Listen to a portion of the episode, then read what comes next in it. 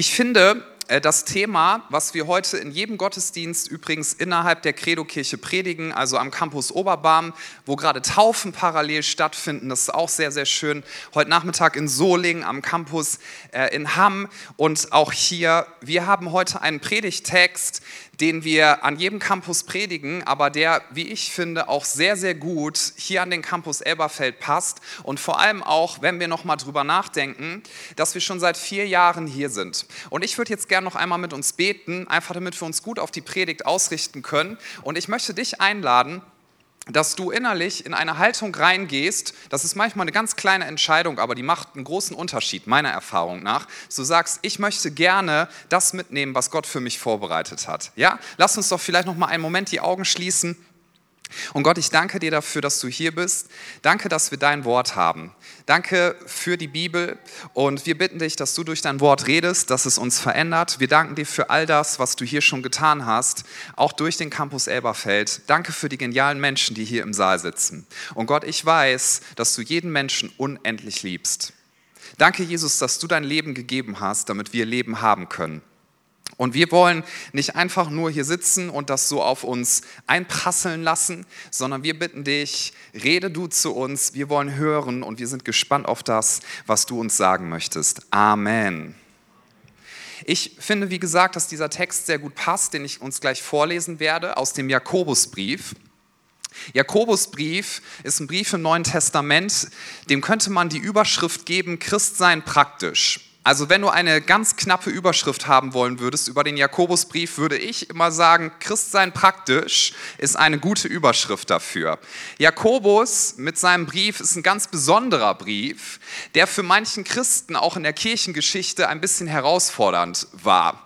Luther hat so seine Kämpfe gehabt mit diesem Brief. Er hat äh, den Jakobusbrief eine strohherne Epistel genannt. Also Epistel heißt Brief, ja, das ist jetzt genau, ich das denkst, wow, Luther, der war ja voll Straße, ey.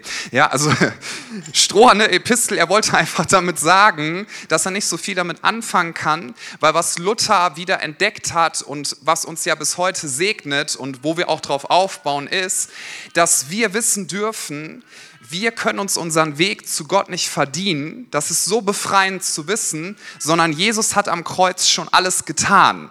Und wer daran glaubt und wer das als ein unverdientes Geschenk annimmt, der darf erfahren, mein Leben wird neu, alles verändert sich, ich bin eine neue Kreatur, so wie Paulus das sagt in 2. Korinther 5, Vers 17, das Alte ist vergangen, etwas Neues ist geworden. Und weil das so ist, dürfen wir uns verändern. Und das ist das Thema auch dieser Predigtreihe, die wir heute abschließen und welches ich uns nochmal mitgeben möchte, auch für den Campus Elberfeld. Wir dürfen uns verändern lassen und wir dürfen einen positiven Einfluss nehmen in diesen Stadtteil und darüber hinaus, weil wir glauben, dass wir als Kirche Ausdruck sind von dem, was Gott tun möchte in dieser Welt. Wir beten ja, dein Reich komme, dein Wille geschehe. So, was heißt das? Was, was passiert, wenn sein Reich kommt, wenn sein Wille geschieht? Wenn wir das beten und wenn, wenn es passiert, dann geschieht Folgendes. Arme Menschen bekommen frohe Botschaft. Menschen, die sich absolut wertlos fühlen, bekommen Wert. Menschen, die denken, ich habe alles verbockt, mit mir kann niemand was anfangen, die werden wiederhergestellt. Menschen, die Todesangst haben und nicht wissen, was ist, wenn Krankheit in mein Leben kommt, sie bekommen Hoffnung, weil sie wissen, ich kann, wenn ich in Christus bin, darauf hoffen, dass ich ewig leben werde. Das ist das, wenn das Reich Gottes kommt. Das Reich Gottes kommt, wenn du am Arbeitsplatz den Kollegen segnest, den alle nicht mögen, den man vielleicht anstrengend findet, weil der so einsam ist, ja, und wenn du dich dann mal in der Kaffeepause mit ihm unterhältst, jetzt, dann labert er dir einen Knopf an die Backe, weil ihm sonst niemand zuhört, aber du repräsentierst das Reich Gottes und sagst, ich höre dir zu, weil es gibt einen Gott, der liebt dich von ganzem Herzen. Das bedeutet es, wenn wir sagen, dein Reich komme, dein Wille geschehe. So Nachfolge heißt, dass wir das tun, was wir glauben. Ich möchte das nochmal sagen. Nachfolge heißt, dass wir das tun, was wir glauben und ergänzend, Nachfolge heißt, wir leben das aus, was wir sind in Christus. I repeat. Nachfolge heißt, wir tun das, was wir glauben. Es gibt ja diesen Begriff der Erweckung. Vielleicht kennst du den. Wenn nicht, ich definiere den noch mal kurz. Das ist, wenn, wenn Christen sagen, wir fokussieren unser Leben auf das, was wesentlich ist. Wir wollen nicht alles im Hier und Jetzt suchen, sondern wir holen die Ewigkeit in unser Herz, wir nehmen die Ewigkeitsperspektive ein und dafür leben wir und so definieren wir unser Leben und dass dann Aufbrüche passieren, dass das Menschen gedient wird und Erweckung bedeutet, viele, viele Menschen lernen Jesus Christus kennen. So, was ist Erweckung? Eine Definition ist, Christen tun das, was sie glauben. Und das ist die Logik vom Jakobusbrief und Luther übrigens hat sich irgendwann wieder damit versöhnt, weil er verstanden hat, das sind keine Widersprüche, sondern es bedeutet, wenn du etwas verstanden hast, was passiert ist am Kreuz damals vor 2000 Jahren, dann wird das eine Auswirkung haben auf dein Leben und es wird praktisch werden. Wenn du sagst, boah, ich habe so viel Liebe für eine Person, dann wird das zum Ausdruck kommen, oder nicht? Also ich liebe meine Frau von ganzem Herzen. Ich, ich werde nicht müde, das zu wiederholen. Und ich habe ihr noch nie gesagt, weißt du Schatz, ich habe dir vor 18 Jahren am Traualtar versprochen, dass ich dich liebe. Da habe ich es gesagt. Wiederholung ist nicht notwendig und zum Ausdruck bringen, was willst du eigentlich von mir? Ja, du hast die Information vor 18 Jahren bekommen. Wenn sich daran etwas ändert, dann werde ich dich darüber informieren. Aber jetzt ist auch gut, bitteschön, oder? Jetzt sei mal nicht so gesetzlich, wie Geschenke machen, wie dir sagen, dass ich dich liebe. Das ist komplett komplett abstrus. Wenn du etwas im Herzen hast, dann wirst du es ausleben. Und wenn du etwas glaubst, dann wirst du es tun. Ich möchte das mal rumdrehen. Was du nicht tust, das glaubst du nicht. Okay? Das heißt, wenn du zum Beispiel sagst, ich glaube an die Kraft von Gebet und ich dich frage, wie oft betest du und du sagst eigentlich nie, ja, dann glaubst du nicht an die Kraft von Gebet, weil wenn du daran glauben würdest, dann würdest du es tun und bitte in den richtigen Hals kriegen. Ich meine das überhaupt nicht gesetzlich. Es geht nicht darum, dass du dir bei Christus was verdienen müsstest. Es geht darum, dass du das auslebst, wer du bist und an was du glaubst, dass du das tust und dich darauf einstellst. Und so ist, ist der ganze Jakobusbrief beschrieben. Und so bitte ich uns auch, den folgenden Text einzuordnen, den wir im zweiten Kapitel finden und der so viel über das sagt, wie Jesus über Menschen denkt und der so viel über das sagt, wovon wir glauben, dass es der Auftrag ist, auch von diesem Campus in diesem Stadtteil. Jakobus 2, Verse 1 bis 9. Meine Brüder und Schwestern, verbindet den Glauben an unseren Herrn der Herrlichkeit, Jesus Christus, nicht mit Ansehen der Person. Denn wenn in eure Versammlung ein Mann käme mit goldenen Ringen und in prächtigen Kleide, es käme aber auch ein Armer in einem unsauberen Kleide, und ihr würdet euch nach dem umsehen, der das prächtige Kleid trägt, und zu ihm sagen, setze du dich hier an diesen Platz. Zum Armen aber sprächet ihr, bleib du dort stehen, oder setze dich unter meinen Fußschemel. Würdet ihr da nicht Unterschiede untereinander machen, nach verwerflichen Grundsätzen richten? Höret, meine lieben Brüder, hat nicht Gott diejenigen erwählt, die in, in, den Augen der Welt arm sind, dass sie reich im Glauben und Erben des Reiches würden, dass er denen verheißen hat, die ihn lieben? Ihr aber habt den Armen verachtet. Sind es nicht die Reichen, die euch vergewaltigen und ziehen sie euch nicht vor Gericht? Lästern nicht sie den schönen Namen, der euch beigelegt worden ist? Wenn ihr das königliche Gesetz erfüllet nach dem Schriftwort, liebe deinen Nächsten wie dich selbst, so tut ihr wohl. Wenn ihr aber die Person anseht, so tut ihr die Sünde und werdet vom Gesetz als Übertreter verurteilt. Ich beginne nochmal mit diesem Einstieg hier. Verbindet den Glauben an unseren Herrn Jesus Christus nicht mit Ansehen der Person. Was ist damit gemeint? Nun, das ist anscheinend, so gibt es ja auch der Text her, in eine Situation hineingeschrieben, an eine Kirche, wo, wo festgestellt worden ist, dass reiche Menschen bevorzugt wurden. Man hat ihnen den besten Platz angeboten, man hat ihnen Aufmerksamkeit gegeben, man hat sie umsorgt und so weiter. Und wenn Menschen reingekommen sind, die materiell nicht viel vorzuweisen hatten, dann hat man diese Menschen benachteiligt, hat gesagt, setz dich mal hier ganz hinten hin. Also du darfst hier schon drin sein, ne? Aber so. Und die Reichen, die hat man bevorzugt. Und Jakobus möchte sagen, wenn dein Herz erfüllt ist von der Liebe von Jesus Christus, wenn das so ist, dann wirst du Menschen nicht nach dem bewerten, was sie an materiellen Dingen zum Vorschein bringen können oder was sie vorweisen können. Und du wirst sie auch nicht nach dem bewerten, wie ihr Status ist und ihr Ansehen in der Gesellschaft. Denn wenn du in Christus bist, so der Gedanke, dann wirst du eins wissen, jeder Mensch, unabhängig von seiner Biografie, unabhängig von seiner Herkunft, unabhängig von seiner Leistung, ist gleichermaßen wertvoll. Und Ansehen der Person bedeutet, möchte es ein bisschen für uns definieren, dass ich Menschen als meine Quelle, die mir Bestätigung geben sollen, anzapfe. Und das ist die Kernfrage, die uns dieser Text stellen möchte. Wer ist deine Quelle?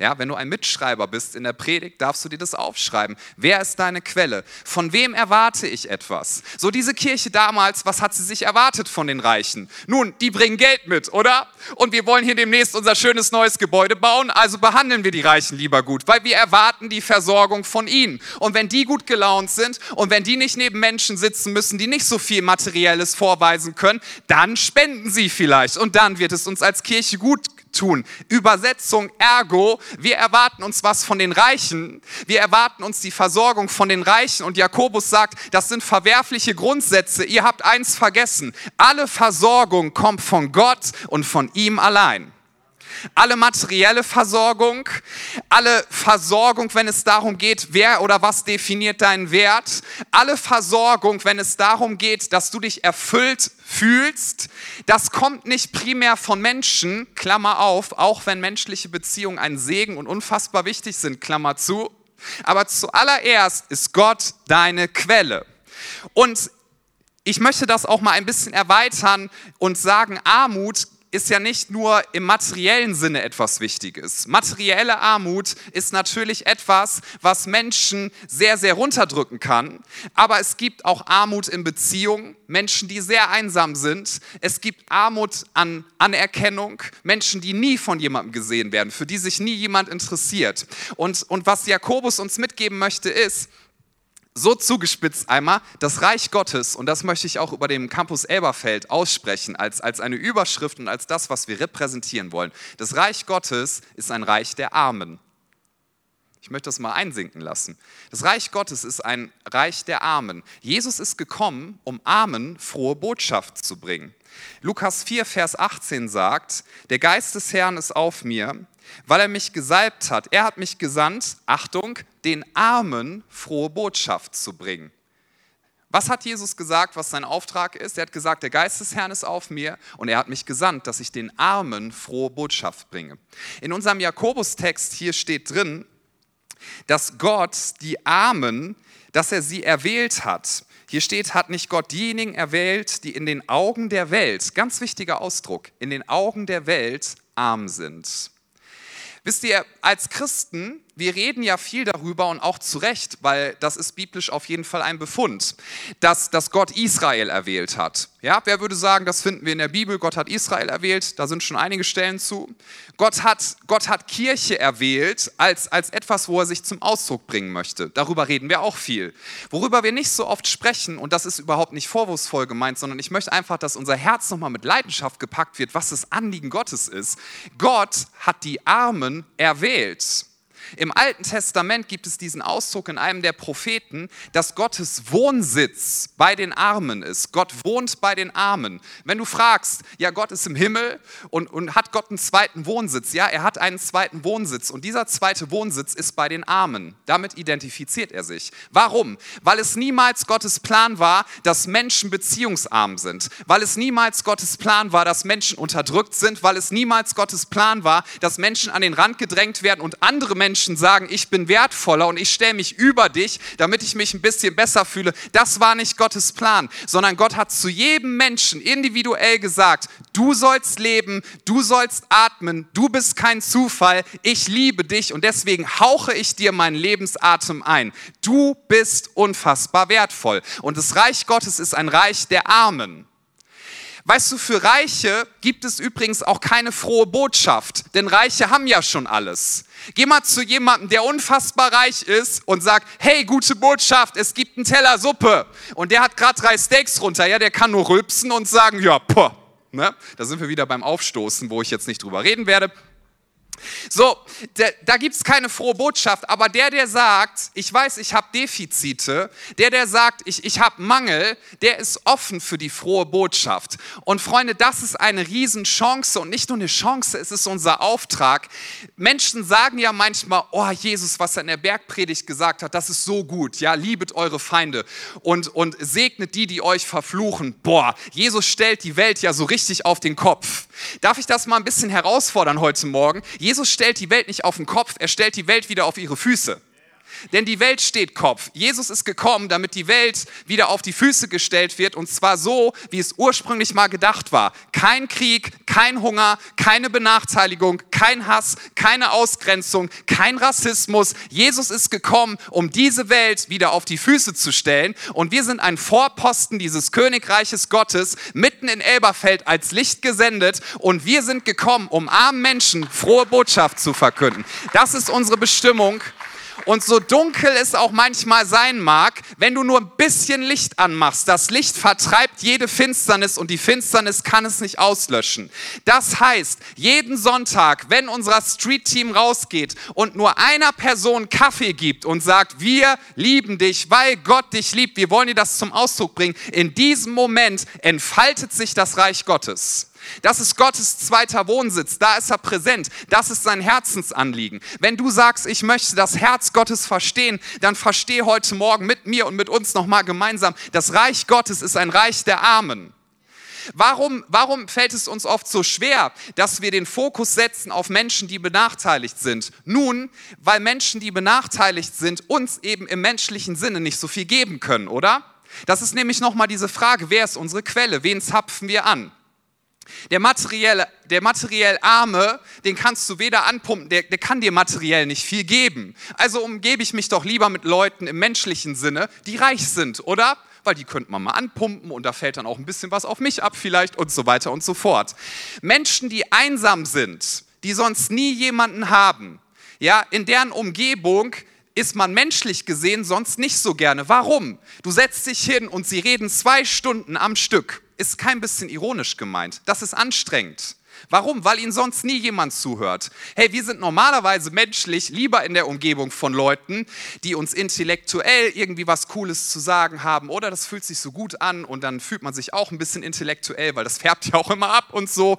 Menschen, die irgendwie Charisma haben, das macht einfach Spaß, mit denen zusammen zu sein. Ja? Wir zapfen andere Menschen gerne als Quelle an und Jakobus sagt, wenn Gott deine Quelle ist, dann hast du einen unendlichen Reichtum und wenn du diesen unendlichen Reichtum in dir hast, dann werden deine deine Defizite gestillt, deinen Bedürfnissen wird begegnet und dann kann dein Herz überfließen und dann kannst du armen Menschen dienen. Und deswegen sagt Jakobus, Freunde, verbindet den Glauben an unseren Herrn Jesus Christus nicht mit Ansehen der Person. Das sind zwei Dinge, die gehören nicht miteinander vermischt.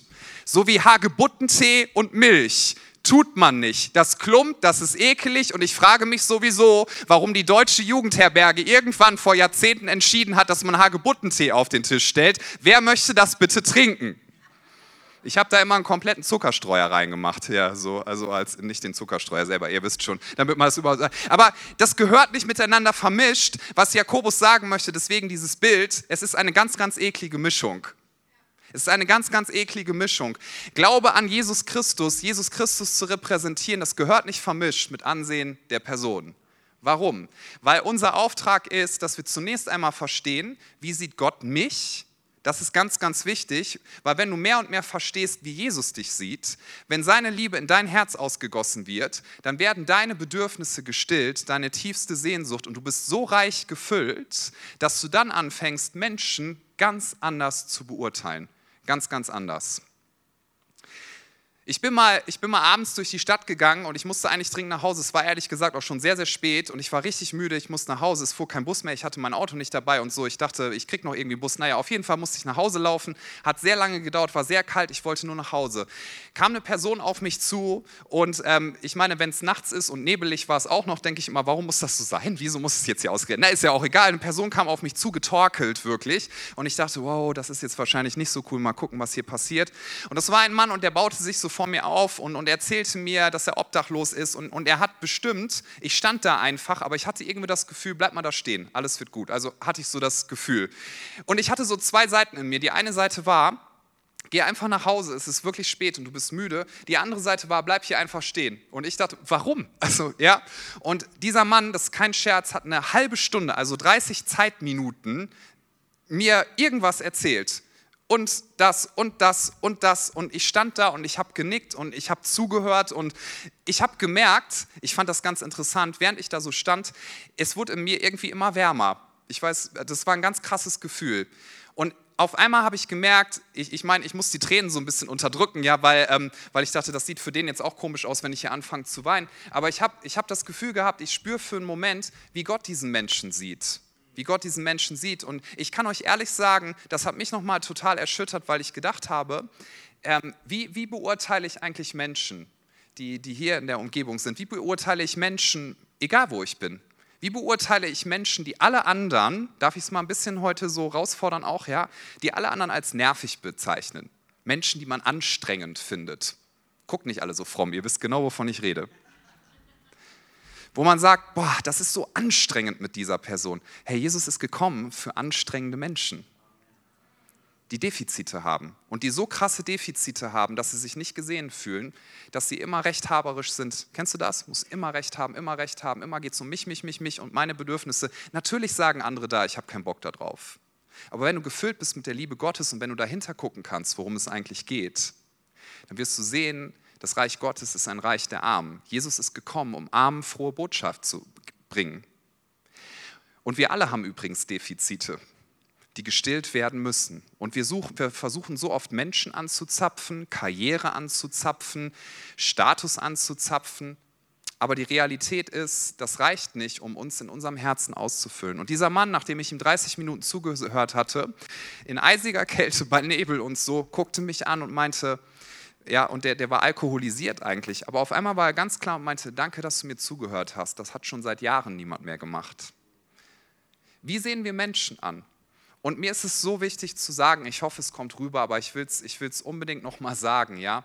Es geht hier nicht darum, heute Morgen Ohrfeigen zu verteilen. Bitte versteh das nicht so. Es geht nicht darum zu sagen, wisst ihr was, jetzt müssen wir uns alle mal zusammenreißen und jetzt tun wir das mal. ja und oh. So, nein, es geht darum, dass du zuerst in deinem Herzen verändert wirst und dass du zuerst erfährst, Gott stillt deine Bedürfnisse, der Herr füllt jeden Mangel aus und dass du in deinem Herzen erfüllt wirst mit Liebe. Weil wenn wir andere Menschen nicht lieben können, dann ist es oft ein Zeichen dafür, dass unser eigener Liebestank sehr, sehr leer ist. Und dass wir gefüllt werden dürfen mit der Liebe Gottes. Dass wir selber erfahren, ich bin geliebt, ich bin gesehen, aufgrund meiner Fehler auch. Und das möchte ich dir auch gerne nochmal zusprechen heute Morgen. Jesus liebt dich Egal was gewesen ist, egal was heute ist. Ja, aber, aber, aber ich habe so viele Fehler gemacht und ich habe meine Ehe in den Sand gesetzt und ich habe dieses und jenes gemacht. Jesus liebt dich. Punkt. Ausrufezeichen. 50 Ausrufezeichen. Nichts und niemand kann das ändern. Ja, aber, aber, aber ich habe eine Berufung von ihm bekommen und dann bin ich hier einen Umweg gegangen und so und ich weiß gar nicht, ob ich die richtig gelebt habe. Und Pastor, übrigens, ich, ich bin gerade gar nicht so ein cooler Christ und irgendwie fühle ich mich, ist egal. Jesus sagt, ich liebe dich. Punkt. 50 Ausrufezeichen. Ja, aber, aber, aber, aber, aber ich, bin, ich bin manchmal so am Zweifeln und ich weiß nicht und ich fühle mich nicht so christlich und manchmal denke ich auch nicht das, was andere glauben und so. Ich bin vielleicht noch nicht so. Jesus liebt dich. Unendlich. Ja, aber, aber, aber, ja, ich, ich, ich habe mich nicht so cool verhalten. Jesus liebt dich. Nichts und niemand kann das ändern. Nichts und niemand. Ja, aber ich fühle mich so wertlos. Jesus liebt dich. Das ist das Wichtigste, was du verstehen musst. Ja, aber es fühlt sich nicht so an. Wie kann es denn sein, wenn ich mich nicht danach fühle, dass ich wertvoll sein soll? Ich versuche es mal an einem Beispiel festzumachen. Wer hat schon mal Jetlag gehabt? Jetlag? Ja, wer sagt, dafür brauche ich gar nicht reisen, habe jeden Montagmorgen Jetlag. ja. ja. Jetlag, weißt du, das, das ist so eine Sache, ich mag Jetlag nicht. Ich, ich versuche da immer gegen zu kämpfen. Ich habe das schon so oft gehabt, man fliegt irgendwo anders hin, was weiß ich, nach Atlanta oder so, und dann geht man da runter und dann sagt der Pilot dir, ähm, es ist so und so viel Uhr und meine innere Uhr fühlt sich aber nicht danach an. Ja, ich gucke auf mein iPhone, was sich schon umgestellt hat. Der Pilot sagt mir, es ist so und so viel Uhr und, und du könntest ja jetzt Folgendes tun, habe ich auch schon manches Mal so, pah, ja, 10 Uhr morgens. Ich kenne doch meine gute deutsche alte Uhrzeit. Hier ist doch nicht 10 Uhr morgens. Weißt du, dein Körper mag sich nicht danach fühlen, Du, du magst denken, vielleicht ist es mitten in der Nacht, aber Fakt ist, weil du dort bist, es ist 10 Uhr morgens. Und jetzt könntest du sagen, na gut, dann tun wir mal so, als wäre es 10 Uhr morgens. Es ist 10 Uhr morgens, auch wenn du dich noch nicht danach fühlst. Und irgendwann wird sich alles in dir darauf einstellen, auf das, was die Realität ist. Und genau das ist der Punkt. Wenn du an Jesus glaubst, bist du eine neue Kreatur. Punkt. So, ja, aber ich habe so viel falsch gemacht und ich fühle mich so doof und ich fühle mich nicht geliebt. Ja, dann, dann, dann tu so, weil es ist die Realität. Lass dich füllen. Na, tun wir mal so, als wäre ich wertvoll. Ja, mach es. Du bist wertvoll und geliebt. Tun wir mal so, als würde Gott immer, mich immer noch lieben, als, obwohl ich so viel falsch. Ja, mach es. Tun wir mal so, als hätte ich frohe Botschaft für arme Leute. Ja, tu mal so.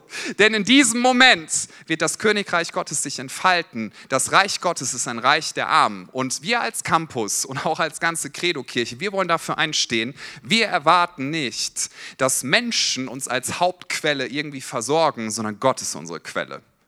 Wir wollen nicht den Glauben an unseren Herrn Jesus Christus verbinden mit Ansehen der Person. Ich möchte uns noch, noch einen Gedanken geben, der ist jetzt nicht auf der Präsentation, aber aus demselben Brief Jakobus 1. Da steht in Vers 22, das ist eigentlich Schlüssel des ganzen Briefes und übrigens meiner Meinung nach auch Schlüssel für Jüngerschaft. Generell. Jakobus 1 ab Vers 22, da steht, seid aber Täter des Wortes und nicht Hörer allein, sonst betrügt ihr euch selbst. Denn wenn jemand ein Hörer des Worts ist und nicht ein Täter, der gleicht einem Menschen, der sein leibliches Angesicht im Spiegel beschaut. Denn nachdem er sich beschaut hat, geht er davon und vergisst, wie er aussah. Wer hat heute schon sein leibliches Angesicht im Spiegel beschaut? Schöner Ausdruck da drin, im, im Meld dich besser ist, ne, ist es auch egal. Es ist eigentlich so ein simpler Gedanke, aber, aber der macht so viel, wo, worum es geht. Ich habe ja eingangs gesagt, die, die Aussage von Jakobus und die Aussage auch von Jüngerschaft generell ist, du musst nicht so bleiben, wie du bist. Und die Definition, die ich uns nochmal geben möchte, ist, Erweckung bedeutet, Christen tun das, was sie glauben. Christen tun das, was sie glauben. Nur weil du dich im Spiegel anschaust, heißt das nicht, dass sich etwas verändert, oder? Du kannst vor den Spiegel treten dich anschauen, dich betrachten und kannst weggehen und dein Äußeres wird sich nicht verändern. Der Spiegel, der hilft dir, dass du erkennst, wo du gerade stehst. Aber dann ist es notwendig, aktiv zu werden. Und dann ist es auch notwendig, gegen diesen Reflex zu kämpfen, oh, das ist jetzt aber gesetzlich, wie ich soll hier was machen. Ja, du sollst das tun, was du glaubst. Du sollst das tun, was Jesus für dich schon erworben hat am Kreuz. Du kannst in seiner Kraft zu anderen Menschen gehen und ihnen frohe Botschaft bringen. Ja, das war vielleicht ein bisschen fromm ausgedrückt. Du kannst den nervigen Kollegen lieben. Du kannst denjenigen, der in deiner Kirche so richtig auf den Senkel geht, dem kannst du vergeben und du kannst ihm lieben. Das steht im ersten Johannesbrief so präzise drin, weil wir eine neue Natur sind, ja, wir können andere Menschen lieben. Wenn du sagst, ich kann den nicht leiden oder ich kann die nicht leiden, ich darf das mal herausfordern mit dem Wort Gottes, doch kannst du, weil sonst würdest du doch sagen, das, was Jesus getan hat, ist nicht stark genug, doch es ist stark genug. Es ist stark genug, damit du deinen Charakter verändern lassen kannst. Es ist stark genug, um dir eine solide Hoffnung zu geben, dass selbst wenn du heute sterben würdest, du die Augen öffnen würdest und Jesus würde dir sagen, herzlich willkommen zu Hause, Ewigkeit geht weiter. Du bist so sicher in ihm. Du kannst anderen Menschen dienen. Ja, es ist manchmal anstrengend. Ich habe ja nicht gesagt, dass es nur angenehm ist. Ja, aber die Kraft, die wird dann kommen, wenn wir gehen. Die Kraft kommt dann, wenn wir tun. Die Kraft kommt dann, wenn wir uns in Bewegung setzen. Und nein, wir müssen das Eigentliche nicht tun, aber es geht darum, dass wir das ausleben, wer wir schon sind. Und hier steht, seid nicht, seid nicht einfach nur Hörer des Wortes, sondern seid Täter des Wortes. Und da geht es darum, welche Voreinstellung haben wir. Und das, das predige ich auch mir selbst mit dieser Frage, mit welcher Voreinstellung gehst du an deine tägliche Bibellese, mit welcher Voreinstellung gehst du an eine Predigt heran. Sagst du, ja, ich höre mir das jetzt mal an und guck mal so, wie das so ist. Und ich hoffe, der Entertainment-Wert ist auch hoch. Und übrigens nichts dagegen, dass eine Predigt auch Humor haben darf. Ist alles gut. Ja? So, Humor kommt übrigens vom lateinischen Humus. Wusstest du das? Feuchtigkeit. So, das heißt, trockene Inhalte werden ein bisschen untrockener gemacht. Humor ist vollkommen in Ordnung. Das ist überhaupt gar kein Problem. Aber die Frage am Ende des Tages ist doch die, wenn wir, wenn wir in das Wort Gottes schauen, auch als Campus? Gehen wir mit der Haltung ran, hoffentlich werde ich gut entertained, oder gehen wir mit der Haltung ran, hier gibt es was zu lernen und ich möchte verändert werden? Als ich zur Uni gegangen bin, ich habe drei Studiengänge gemacht, einfach weil es mir so viel Spaß macht. Ja, studieren ist toll. So, und, und ich habe noch nie danach gesagt, boah, der Professor, irgendwie seine Performance hat mir nicht gefallen und da, da, da, da, da, sondern ich habe mir immer gedacht, hey, es kommt bald eine Klausur, ich möchte was lernen. Ich möchte was lernen, weil ich möchte die Inhalte haben und ich möchte mich nicht selbst betrügen. Wir betrügen uns selbst, wenn wir das nur hören, aber wenn wir es dann nicht an uns ranlassen. Und deswegen möchte ich uns nochmal sagen, diese so einfach klingende Wahrheit, aber sie ist so wichtig. Fangen wir nochmal bei der Basis an. Nur in dem Maß, wie du die Liebe Gottes an dein Herz lässt, wird sie Kraft entfalten und dich verändern. So, es ist das eine zu wissen, Gott liebt mich und zu sagen, ja, das habe ich ja schon mal gehört. Es geht nicht darum, ob du es schon mal gehört hast, sondern wenn du die Aussage hörst, Gott liebt dich, egal was war, ist ein Spiegel und du kannst erkennen, wie es in deinem Herzen aussieht. Ob du gerade sagst, oh, das kann ich voll annehmen, oder ob du sagst, das bin ich eigentlich nicht wert, dann ist da der Spiegel. Und wenn du sagst, ja gut, aber was heißt denn dann Täter des Wortes zu sein? Das heißt, dass du dir Zeit nimmst, Jesus einzuladen, bitte füll mich mit deiner Liebe. Denn nur wenn Liebe in unser Herz kommt, kann sie ihre Kraft entfalten. So viel, was uns stresst, hat oft damit zu tun, dass wir schon lange nicht mehr haben spüren dürfen, wie sehr Gott uns liebt. Gott liebt dich. Er liebt dich so sehr. Nichts und niemand kann dich aus seiner Hand reißen. Gott ist jemand, der dich nicht aufgibt. Wusstest du das? Ein Gedanke noch, den, den möchte ich noch kurz platzieren. Jesus und seine Jünger, das sind nicht Leute gewesen, die nach den Maßstäben dieser Welt die Zwölfertruppe gewesen wären, die man sich hätte aussuchen sollen, wenn man eine solche Revolution hätte starten wollen, eine Revolution der Liebe. Keinen davon hätte ich mir ausgesucht nach menschlichen Maßstäben. Jesus hat gebetet, hat sich zeigen lassen, welche zwölf sollen es sein. Und er hat sie nie fallen lassen, nie aufgegeben, ist immer an ihnen dran geblieben und hat investiert. Wer von uns hätte das getan? Und wir wollen es tun, oder? Wir wollen Menschen nicht aufgeben. Ja, aber der ist so blöd und so. Ja, aber wir wollen Menschen nicht aufgeben, weil Jesus gibt dich auch nicht auf. Ja, aber ich weiß nicht, und, und äh, ob ich was fürs Reich Gottes, ey, Jesus gibt dich nicht auf. Ja, aber ich bin nicht stark genug, brauchst du auch nicht, er ist stark. Es geht darum, dass du deinen kleinen Glauben, den du hast, in die Person setzt, die den Tod besiegt hat auf ganzer Linie. Dass du den kleinen Glauben, den du hast, in die Person setzt, die stärker ist als alles andere. Und dass du das, was du hast, in diese Person Jesus Christus setzt und sagst, bitte schenk mir eine Perspektive der Ewigkeit. Eins meiner Lieblingszitate ist ja, Only one life that soon will be past. Only what's done for Jesus will last. Nur das, was wir investieren ins Reich Gottes, wird einen Ewigkeitswert haben. Lasst es uns tun. Jedem Menschen, dem wir Hoffnung bringen. Das Reich Gottes ist ein Reich der Armen. Für Menschen, die sagen, ich weiß, ich habe mein Leben nicht perfekt unter Kontrolle, ich habe Defizite, bitte füll du mich, Jesus. Und dann zu Menschen zu gehen und zu sagen, ich werde dich anschauen mit den Augen Gottes und genauso werde ich dich behandeln. Das ist unser Auftrag. Und jetzt möchte ich uns einladen, dass wir ähm, für einen Moment noch sitzen bleiben. Wenn du schon länger hier bist, ist das jetzt ein klein bisschen äh, ungewöhnlich im Vergleich zu sonst, aber ich lade uns ein, dass wir, das, dass wir das einfach einmal so auf uns wirken lassen. Und ich bitte uns, während wir hier sitzen, dass wir noch einmal unsere Augen schließen. Wir werden gleich uns noch eine Zeit nehmen des Lobpreises, aber ich lade dich ein, während du hier sitzt, deine Augen geschlossen hast, dass du jetzt Gott einlädst, dass er zu dir redet. Vielleicht, wenn du ganz ehrlich wärst, sagst du, boah, ich habe irgendwie Gottes Reden seit zwei Jahren nicht mehr empfunden oder ich weiß gar nicht, was er mir sagen möchte. Lad ihn einfach ein und warte auf das, was er dir sagen möchte. Heiliger Geist, ich lade dich ein, dass du jetzt wirkst. Ich lade dich ein, dass du jedes Herz erfüllst. Und ich bete für diejenigen unter uns, die das schon ganz, ganz lange nicht mehr gespürt haben, wie sehr du sie liebst, dass du jetzt deine Liebe ganz neu ausschüttest in Herzen. Danke, Jesus, dass du uns nicht fallen lässt. Danke, dass du uns niemals aufgibst. Danke, dass du an uns glaubst. Und danke, dass jeder von uns so wertvoll für dich ist, dass du dein Leben gegeben hast am Kreuz. Danke, dass du gestorben bist am Kreuz, dass du wieder auferstanden bist von den Toten und dass du vor 2000 Jahren an diesem Kreuz jedem von uns gesagt hast, ich liebe dich.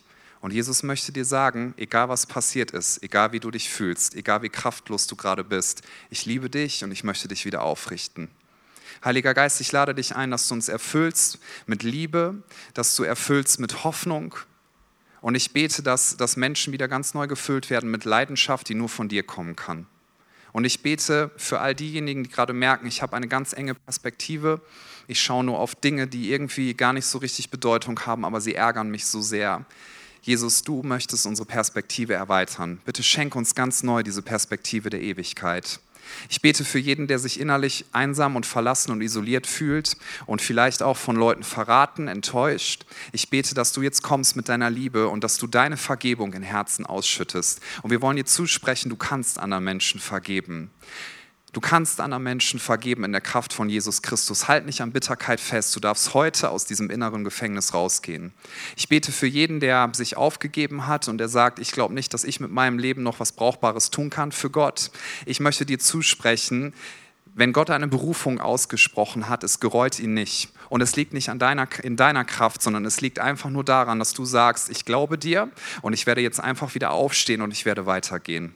Und ich bete für jeden von uns, der heute Morgen sagt, ich habe so viel Schlimmes erlebt in den letzten zwei Jahren dieser Corona-Pandemie, so viel Müdigkeit, so viel Schmerz, so viel Frust, was in mir drin ist. Ich bete, dass du Menschen hilfst, dass sie das rauslassen können, dass sie vielleicht anfangen, ja, darüber zu trauern, was gewesen ist, aber du möchtest ganz neue Freude schenken. Und wir sprechen aus, die Freude am Herrn ist unsere Stärke. Wir sprechen aus, die Freude am Herrn ist deine Kraft. Und wir sprechen über diesem Campus aus. Wir sind eine Familie und wir danken dir, Gott, dass du uns zusammengestellt hast. Und wir danken dir, dass wir einen Unterschied machen dürfen in diesem Stadtteil. Und wir wollen beten, dein Reich komme, dein Wille geschehe, wie im Himmel so auf Erden. Dein Reich komme bei Obdachlosen in diesem Stadtteil. Dein Reich komme bei Menschen, die sich einsam und ausgegrenzt fühlen. Dein Reich komme zu Menschen, die Rassismus erlebt haben. Sie sollen erleben, dass Kirche ein Ort ist, wo es keine Grenzen gibt, sondern wo Menschen gemeinsam sagen, wir sind alle Kinder Gottes, wir sind eine übernatürliche Familie und wir werden regiert von der Liebe Gottes. Und wir werden diese Liebe hinbringen in Familien, zu Kindern. Wir beten, dass Ehen wiederhergestellt werden. Wir beten, dass Beziehungen wiederhergestellt werden. Und wir beten, dass Berufungen wiederhergestellt werden. Und wir bitten dich, Jesus, dass du mit deinem Licht leuchtest durch unseren Campus, denn dein Licht scheint und die Finsternis kann es nicht auslöschen. Heiliger Geist, wir bitten dich, dass du kommst und dass du jetzt redest.